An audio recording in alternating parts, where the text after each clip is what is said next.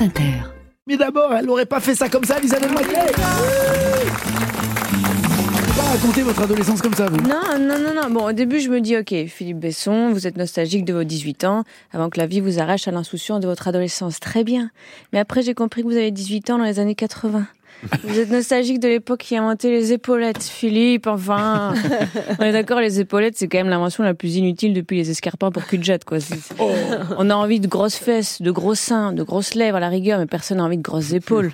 La seule fois où tu demandes une épaule bien épaisse, c'est chez le boucher. À la limite, tu ne pas en t'habillant, quoi. Voilà, Philippe.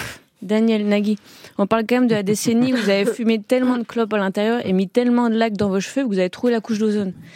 En même temps, pour moi. niquer la planète, il faut bien passer par un trou. Mais bon. Oh Je crois que la plus belle pirouette que j'ai jamais vue depuis Philippe Candeloro au JO de 94, c'est votre génération qui a réussi à foutre le trou dans la couche d'ozone sur le dos des vaches. voilà, apparemment, c'est le bétail le problème. Mm, C'est pas plutôt votre obsession pour le plastique, le pétrole et les aérosols? Non, vraiment, c'est Marguerite qui peut être trop. C'est- Ça n'a rien à voir. Mais ce que je comprends, Philippe, c'est que vous n'êtes pas nostalgique d'une époque précise, vous êtes nostalgique de vos 18 ans et Ouais. Un de ces derniers jours d'insouciance avant qu'un choc vous propulse dans l'âge adulte. Euh, moi, je viens de faire une blague sur les pets de vache, donc clairement, j'attends encore un choc qui va me propulser dans l'âge adulte. Ça n'arrive pas.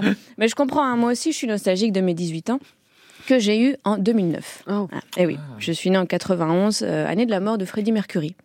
Et je crois que Dieu a décidé qu'il pouvait y avoir qu'un seul génie sur Terre. 91, c'est l'année de naissance de- d'Ed Sheeran. Ah ouais. Je parle pas de moi, hein, je n'oserais pas me comparer à Freddie Mercury. Moi, le seul moment où je gueule Don't Stop Me Now, c'est quand tu me lâches un buffet à volonté. Donc, et là, revient la serveuse. Tant qu'il reste du dessert, le show must go on. J'ai donc eu 18 ans en 2009 et je pense objectivement que c'était la meilleure année pour quitter l'adolescence. Mais je sens que vous allez protester, Philippe. Alors ok, très bien, c'est parti. Battle 85 versus 2009. Oh. Je voulais que quelqu'un passe en bikini en tenant une pancarte qui affiche les rounds, euh, mais Alexis a refusé. Soi-disant, il n'est pas épilé. Oh là là, on est en 2024, Alexis, déconstruis-toi. Hein. Pense mur de Berlin, ok? On tout. Donc, round one. En 85, déjà, Philippe, ben, vous n'aviez pas Internet. hein. L'avantage, on le voit dans votre livre, c'est que le temps est long et que la vie sociale se passe dehors, en groupe. hein. Et oui, les jeunes, regardez par la fenêtre de temps en temps. Vous n'allez pas me croire, mais le ciel, il est en 4K. C'est ouf.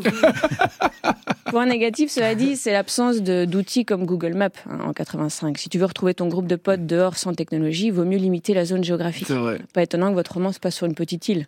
Avant Internet, il y a que les insulaires qui avaient une chance de retrouver leurs amis. à Paris, tu retrouvais jamais tes camarades. Tu te liais juste d'amitié avec n'importe qui qui était dans ton quartier ce jour-là. C'est pour ça que les gens se parlaient entre voisins. Bon, ma voisine a 80 ans, elle est raciste, mais elle au moins, ben, je passe pas trois heures à la chercher. Round 2, les mentalités. En 85, on pouvait mettre des mains au cul et faire l'accent africain. Bon. Du calme, Daniel, descend de cette machine à remonter le temps.